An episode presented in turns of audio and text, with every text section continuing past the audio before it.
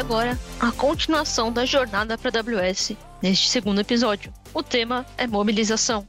Érico, antes da gente ser rudemente interrompido no último episódio, você ia falar sobre mobilização da migração. Ou seja, o que, que acontece depois que o cliente está realmente preparado para aquilo. O que, que é mobilização? Vamos lá então. A fase de mobilização é, seria essa segunda grande fase na nossa jornada de migração. Então, nós já temos agora as quantidades, já temos a prontidão do cliente para vir para a nuvem.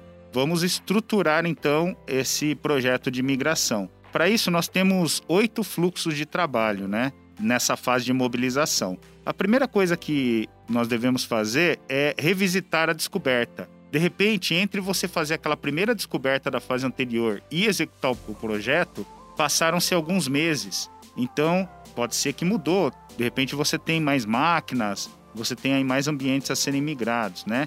Uma outra coisa é fazer um novo caso de negócio, que é o item 2, porque você como mudou a sua descoberta, provavelmente também mudaram as necessidades do cliente e o TCO desse projeto de migração. Então é bacana refazer, se você tiver esse delay entre a fase 1 e 2, o caso de negócio.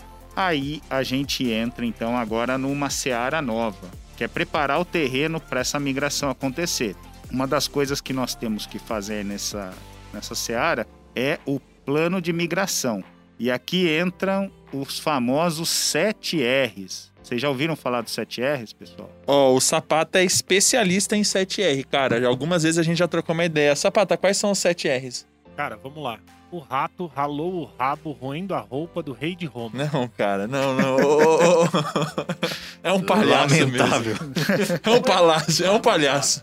É um palhaço. Érico, Conta pra gente, quais são os 7Rs, cara? Tá certo. Bom, a ideia aqui então com os 7Rs é a gente analisar cada aplicação e tomar um caminho para a nuvem, né? A gente tem então algumas estratégias aqui para fazer isso. O primeiro dos 7Rs é o retire, né? Você aposentar aquela aplicação. Então ela não cabe mais na nuvem, não tem mais utilidade para o seu negócio, vamos desativar, não compensa migrar. O segundo é reter. Você pode reter aquela aplicação por um tempo até que ela entre numa próxima onda de migração. Então, é uma estratégia também, depende do momento aí é, dessa aplicação. Temos também uma que é muito utilizada, é a mais utilizada, que é o rehost. Né? Então, você vai pegar a aplicação como ela está e vai trazê-la para dentro da AWS uma cópia fiel. Então ela vai ter o sistema operacional idêntico, você vai ter aí sua aplicação também, os dados contidos numa instância C2, por exemplo, né? Esse é o famoso lift and shift? Lift and shift, exatamente. É uma estratégia muito usada porque ela é rápida. Então você tem ferramentas para te ajudar a trazer isso rapidamente e não tem que fazer nenhuma modificação. Tem clientes que eles querem aproveitar a mudança para a nuvem para fazer também algumas atualizações. Então você tem aí o Replataform. No caso do Replataform, você pode aproveitar para atualizar o sistema operacional, mudar muitas vezes o banco de dados. A gente tem, é, você pode mudar para um serviço como o RDS, né, gerenciado de banco de dados. Pode mudar para o Elastic Beanstalk, por exemplo, para facilitar ainda mais a gestão da sua aplicação e você só se preocupar com código, né? E seguindo aqui no 7Rs, a gente tem uma outra forma que é o repurchase, que é você comprar essa funcionalidade, essa aplicação na nuvem. Então você pode comprar como serviço, a gente tem, por exemplo, desktop virtual com workspaces. Eu não quero mais ter desktop físico dentro da minha empresa, vou usar desktops virtuais, né? No contexto hoje de work from home, né, muita gente em casa trabalhando, faz todo sentido. Você pode também abandonar aquele pacote de RP e contratar um serviço de RP na nuvem, por exemplo, né? Então a gente tem vários parceiros nesse sentido para te ajudar a fazer reports.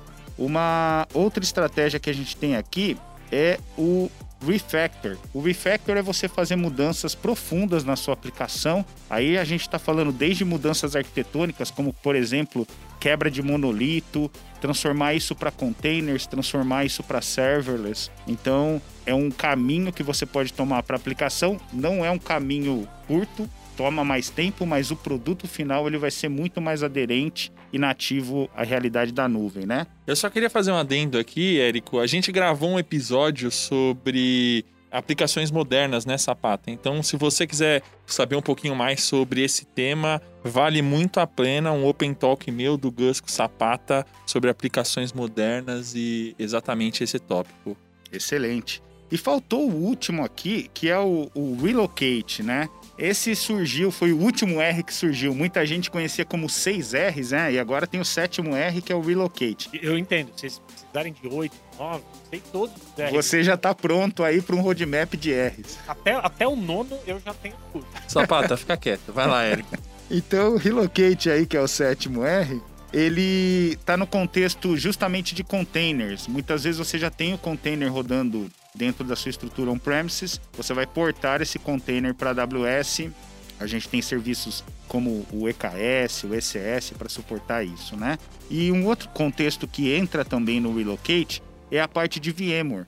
Nós temos o VMware Cloud na AWS e tem clientes que eles estão já com uma estrutura VMware, querem usar a AWS como um segundo data center, como um apoio para poder alavancar outras ferramentas aí, quem sabe um Data Lake, Analytics em cima de VMware, só que dentro da AWS. E daí você pode fazer então um relocate trazendo com vMotion, ferramenta nativa da VMware aí para migrar os seus dados para dentro do VMware Cloud ou na AWS. Então são esses os sete R's. A gente fecha o nosso plano de migração. Isso, lembrando, é feito para cada aplicação que nós vamos migrar. Então você analisa de acordo com cada cenário que você precisa. Feito isso, Érico, e aí, como é que é? Como é, que é? é só apertar o botão e sucesso? Tá quase, tá quase lá. A gente tem mais algumas coisinhas para fazer nessa fase, né? Você tem, por exemplo, Landing Zone. Landing Zone, então, ele aborda desde uma estruturação de contas inicial na AWS até conectividade, né? Tudo isso com o mundo on-premises.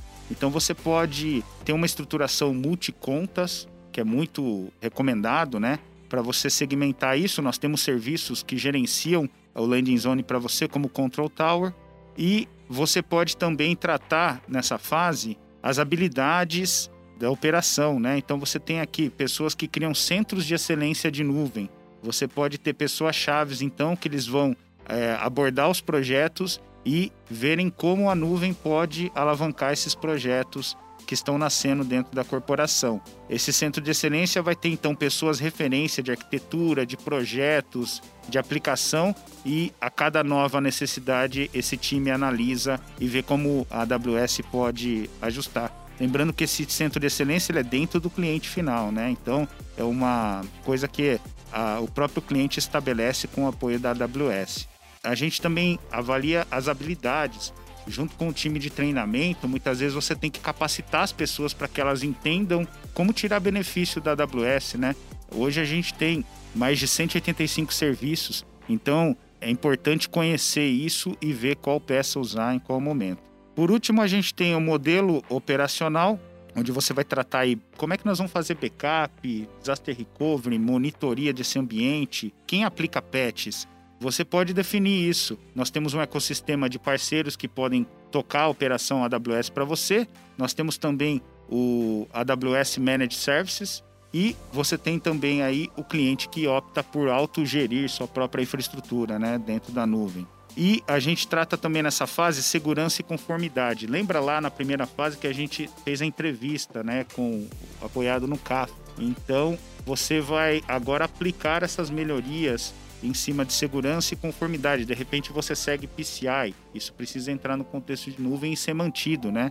E por último, a gente gera um piloto. Então, tudo isso pronto, a gente faz um piloto para justamente aferir se todas essas estruturas estão de acordo. Vamos trazer a primeira maquininha, a primeira aplicação, pode ser um ambiente de QA, dev, só para a gente ter essa experiência. Poxa, o landing zone está pronto, a camada de segurança está feita, a parte de monitoria está de acordo com o que a gente espera, né? As integrações aconteceram com on-premises em termos de link. Então, tudo isso a gente consegue fazendo esse primeiro piloto. E daí nós concluímos, então, finalmente a fase de mobilização. Boa, Érico, só para entender, quem que faz esse piloto? É o cliente direto, o parceiro, o time de serviços profissionais da AWS? Só para entender. No contexto de projeto, normalmente os parceiros ou professional service, eles fazem essa primeira transição. O cliente tem um papel muito importante que é ajudar a definir qual é a melhor aplicação e quais os servidores e bancos de dados que estão por trás disso, né? Então é um trabalho a seis mãos aí, poderíamos dizer. Muito bom, Érico. Então, depois dessa fase de mobilização, a gente tem a fase que a gente chama da migração, né? Você podia explicar um pouquinho pra gente como é que ela é? Certamente. Vamos falar então de como migrar Pera e aí, modernizar. Érico, pera aí, pera aí. Tá Não, vendo? Tá vendo? Da outra vez vocês falavam que fui rude na interrupção, agora eu vou ficar quieto. Não vou falar nada. não é tão fácil assim, né? Pessoal, o próximo episódio a gente vai abordar o tema de migração e modernização. Érico, toma uma água aí. Vamos lá, vamos lá tirar a água do joelho, Gus. A gente volta e daqui a pouco tem mais. Um abraço. Tchau e.